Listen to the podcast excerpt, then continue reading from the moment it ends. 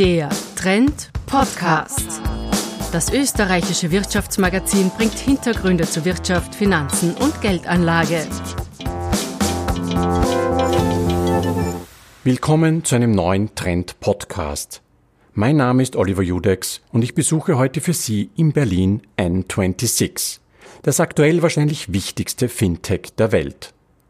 Fintech, so nennt man junge Startups, die mit innovativen digitalen Lösungen versuchen, die Finanzbranche zu revolutionieren. Und genau das schafft N26 mit ihrem kostenlosen Smartphone-Konto, das so erfolgreich ist, dass das Unternehmen unlängst im Rahmen ihrer letzten Finanzierungsrunde mit 2,7 Milliarden Dollar bewertet wurde. Ein schier unglaublicher Betrag für ein junges Unternehmen, das gerade erst seit drei Jahren auf dem Markt ist und das von zwei Österreichern gegründet wurde, dem 33-jährigen Valentin Stalf und dem 38-jährigen Maximilian Teienthal. Ist dies nun das erfolgreichste Startup Österreichs? Der CEO Valentin Stalf ist da ziemlich reserviert, was rot-weiß-rote Anbiederungen betrifft. Also Maximilian und ich sind ja beide in Wien aufgewachsen. Wir haben äh, im familiären Österreich verwurzelt, aber wir, wir, leben ja seit über sechs Jahren jetzt hier in, in, in Berlin. Äh, das heißt, es ist eigentlich ein, ein, ein, Berliner Unternehmen. Ich glaube auch, dass diese, äh, diese Einteilung in österreichisch-deutsch oder, oder wir haben jetzt ein, ein Office in, in Barcelona gerade aufgemacht.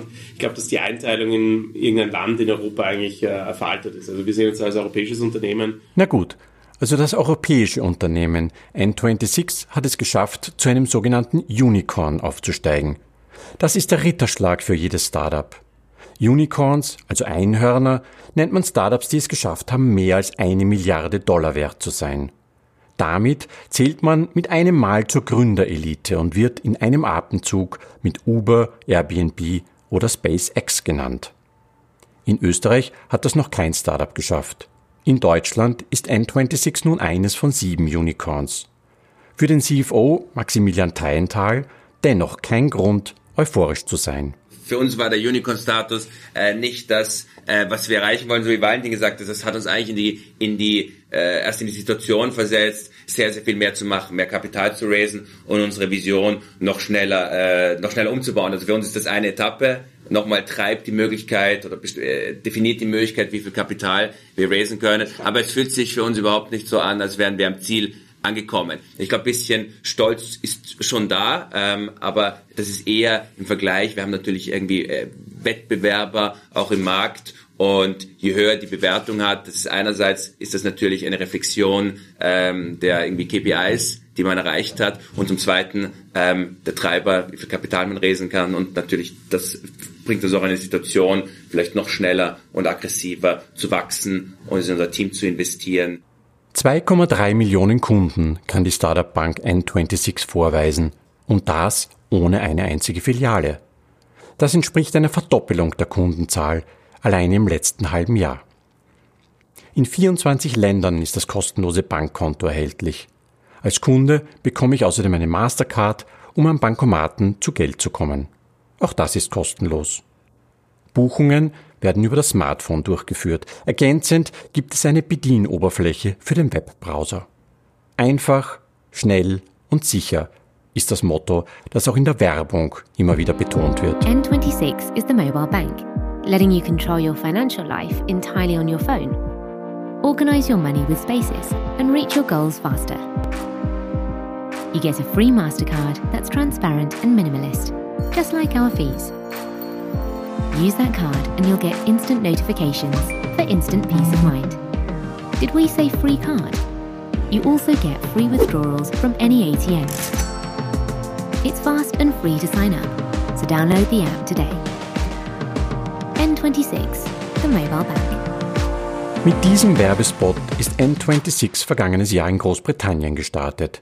Sehr ruhig und seriös, würde ich sagen. Im deutschsprachigen Raum fiel die Werbung die letzten Jahre schon etwas deftiger aus, mit Slogans wie Alte Banken verlangen Geld für jeden Scheiß, weil sie's können. Oder Deine Bank verarscht dich. Oder auch folgendes. Bankfilialen sind so 90er. Banking, aber ohne Bullshit. Eröffne dein Konto auf n26.com. Für eine bestimmte Zielgruppe, also vor allem für jüngere Leute, scheint so etwas gut zu funktionieren. Auch wenn sich die beiden Gründer nicht auf eine bestimmte Altersschicht als Hauptzielgruppe festlegen wollen. N26 soll jeden ansprechen, der seine Finanzgeschäfte mit dem nach eigenen Angaben modernsten Bankkonto der Welt erledigen will, erklärt Valentin Stalf. Also N26 heute macht ganz einfaches Banking am Smartphone mit wahrscheinlich den, den niedrigsten Kosten und das sind, glaube ich, die zwei Dinge, das zu nehmen und es löst viel mehr Probleme als eine traditionelle Bank. Doch wovon lebt nun diese einfache, moderne Bank, die inzwischen 700 Mitarbeiter beschäftigt? Die Erklärung ist etwas komplizierter, denn bei jeder Überweisung fällt eine sogenannte Interchange-Gebühr in der Höhe von ein paar Zehntel Prozent des überwiesenen Betrages an.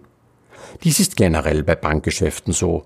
Und die Gebühren muss der Bankkontoinhaber auch nicht direkt tragen. Sie sind in den Preisen von Konsumgütern in der Regel schon eingepreist. Rund ein Drittel aller Einnahmen bei N26 kommen jedenfalls von diesen Interchange-Gebühren.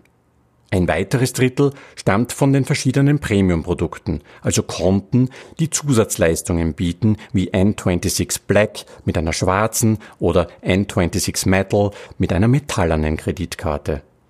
Und das letzte Drittel kommt von zusätzlichen Finanzdienstleistungen, die über die N26-Plattform angeboten werden, also etwa das Vergeben kleinerer Kreditbeträge sowie verschiedene Sparprodukte oder Versicherungen. Klingt irgendwie nach einer normalen Bank, oder? Worin unterscheidet sich da nun das Geschäftsmodell? Das erklärt uns im Folgenden Valentin Stahlfrecht detailliert, denn das ist das eigentliche Geheimnis des Erfolges, an den inzwischen viele große Investoren zwischen China und den USA glauben. Wir haben eine Bank gebaut auf der grünen Wiese und haben dadurch eine komplett andere Kostenstruktur. Wir haben wahrscheinlich heute eine Kostenstruktur, die ein Fünftel von einer traditionellen Bank ist. Kommt natürlich darauf an, mit welcher man sich vergleicht. Manche sind günstiger, manche sind weniger günstig. Und dadurch können wir von der Kostenbasis einfach navigieren, die viel günstiger ist. Das heißt, wir haben durch ein modernes IT-System, kein Filialnetz, aber auch durch eine andere Organisationsstruktur. Wenn man jetzt hier durchs Unternehmen geht, fühlt sich das jetzt nicht so an, als würde man durch die Vorstandsetage der einer österreichischen Bank gehen oder auch einer deutschen Bank. Ähm, das zweite Thema ist, wir, wir machen eigentlich durch diese andere Kostenstruktur und durch einen Fokus auf das Mobiltelefon ein Produkt viel günstiger. Aber dadurch, dass sich die Wünsche des Kunden in den letzten Jahren auch total verändert haben, machen wir es auch besser sogar. Wir haben zwar kein Filialnetz, aber die Kunden, die wir haben, die gehen auch nicht in die Filiale. Das heißt, wir haben eigentlich Kosten rausgenommen, haben uns, haben das, was wir da rausgenommen haben, ins, ins digitale Produkt investiert und ähm, können dadurch eigentlich ein besseres Produkt anbieten zu einer viel niedrigeren Kostenbasis. Ähm, weil sich auch die Kundenwünsche in den letzten zehn Jahren komplett verändert haben. Vor 15 Jahren hat man, Telef hat man Banking persönlich gemacht oder mit Telefon und heute macht man es eigentlich online über Web oder, oder am Smartphone. Und äh, die dritte, ähm, das dritte Thema ist, glaube ich, ganz stark, dass wir eigentlich die einzigen sind, die ähm, Retail Banking heute in 24 Ländern machen, die das global machen wollen, mit einer Brand. Und wenn man sich heute anschaut, so ING zum Beispiel, die in mehreren Ländern in Europa ist, wir machen das mit einer Produktplattform, mit einem Produkt, mit einer Brand. Die ING hat zwar eine Brand, die hat aber in jedem Land eine andere Produktplattform, einen anderen Vorstand, alles komplett anders. Und ich glaube, das ist einfach ganz anders skalierbar. Wir haben jetzt heute zwar 2,3 Millionen Kunden, wir haben das im letzten Jahr verdreifacht. Ich glaube, wir haben dieses Potenzial in den nächsten Jahren locker auf, auf 10 Millionen Kunden zu gehen. Und das bedeutet, wir wachsen einfach extrem schnell mit einer viel leaneren Kostenbasis, mit einem, glaube ich, stärkeren Produkt am Ende. Und wir machen das einfach überregional. Und das sind so die, glaube ich, die Wertetreiber, die wir sehen. Und ähm, wodurch ist das gestützt? Ich glaube einerseits durch die Kundenwünsche, die sich ganz stark in diese Richtung verteilen. Andererseits aber auch ähm, ähm, durch globale Trends. Ja, es gibt halt diese globalen Trends. Heute haben wir äh, das iPhone, das ich hier habe, das wird in allen Ländern auf der Welt gleich verwendet. Das wird in, in, in den USA verwendet und der App Store schaut überall gleich aus. Und das, das, was daran so spannend ist, ist, dass eigentlich die Erwartung der Kunden in den Ländern überall auf der Welt heute viel ähnlicher ist als vor 50 Jahren. Weil die Leute, wenn sie, wenn heute unsere Kunden eine coole, eine, eine gute Usability in einer App erwarten, dann wird eine gute Usability in den USA genauso bewertet wie in Europa. Natürlich ist dann im, im Detail, in den USA brauchen die Leute dann vielleicht eine Credit Card und hier eine Debit Card die Details sind schon unterschiedlich. Aber so diese Produkt-Expectation, die ist sehr ähnlich. Und das ist auch so spannend, deswegen gibt es ja diese großen Unternehmen, die weltweit erfolgreich sind, wie Netflix oder Spotify oder auch Uber, weil die einfach ein Produkt in allen Märkten machen können und die Expectation auf ein gutes digitales Produkt heute sehr, sehr ähnlich ist. Das Netflix der Banken also. Auf dem richtigen Weg sind die beiden Gründer jedenfalls.